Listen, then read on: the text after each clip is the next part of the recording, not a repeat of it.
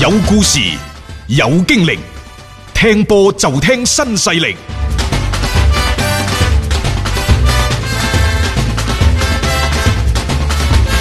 足球新勢力提示你，想了解更多賽事推介分析，請添加關注北單體育微信公眾號。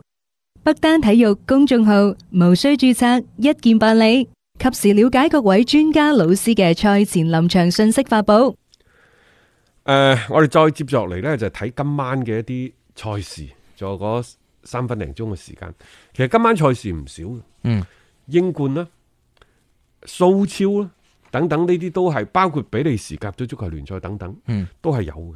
咁啊，仲有呢，就係、誒、意大利杯啊，係啊啊法國法國杯杯啊啊等等。嗯嗯，喺所有嘅對抗當中呢，比較大牌嘅就係國際米蘭對住拿波利嗰場意大利杯嘅賽事。嗯，呢個係半決賽嘅首回合嚟嘅，各位，杯賽啊，同聯賽唔同噶吓，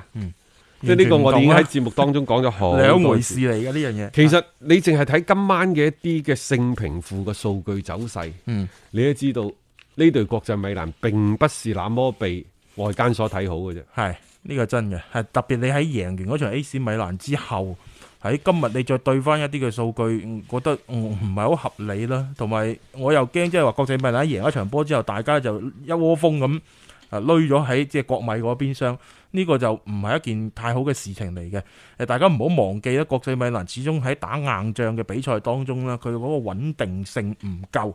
咁同埋咧，去到杯賽嘅時候，會唔會喺一啲嘅陣容上面作出調整呢？呢、個好難講嘅。喂，國米有一樣嘢真係好威喎，喺意大利嚟講，嗯因為聯賽啊，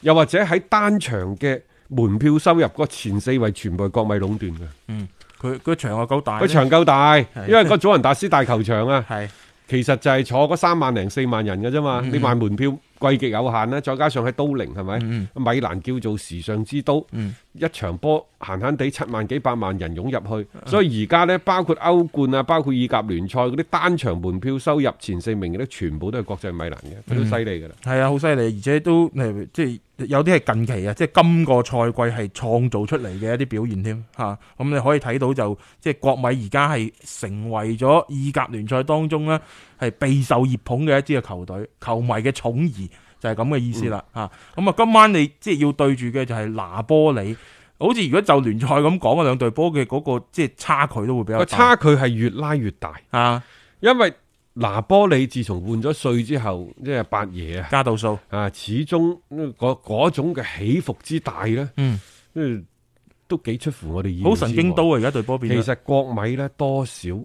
亦都係有一啲嘅起伏嘅，嗯。只不過即係誒，佢喺呢一個聯賽當中呢，佢就可以保持和波，佢係攻唔入對手嘅大網。嗯但係呢對拿波利呢，一係就大敗，一係就大勝。嗯佢嗰啲起伏啊，個擺動更加之大。如果話國米係時針嘅話，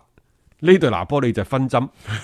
轉得仲快，唉，冇嚇錯，死你嘅。佢既可以贏祖雲達斯，又可以輸俾內切嘅，即係呢啲波你好難講佢究竟嗰個腳影係點樣樣總之呢場波呢，我建議大家呢，即係輕易唔好碰呢隊國際米蘭啊？啊，啱，真同係意要小心。同意，咁另外呢，就仲有一啲嘅誒更加詳盡嘅賽事嘅分析呢，大家亦都可以留意，就係、微信公眾號北單體育嗯各位老師呢，喺稍後即係八點零九點、十點、十一點左右呢，就發俾各位嘅一個臨場嘅資訊嘅分享。嗯咁有興趣啲朋友呢，可以留意啊，就係、微信公眾號北單體育啊，北京單場嗰個北單體育嗯啊，一啲嘅臨場嘅發布嘅情況嚇。嗯，OK，咁我哋今日節目時間亦都先到呢度啦，聽日同樣都係六點鐘繼續足球新勢力。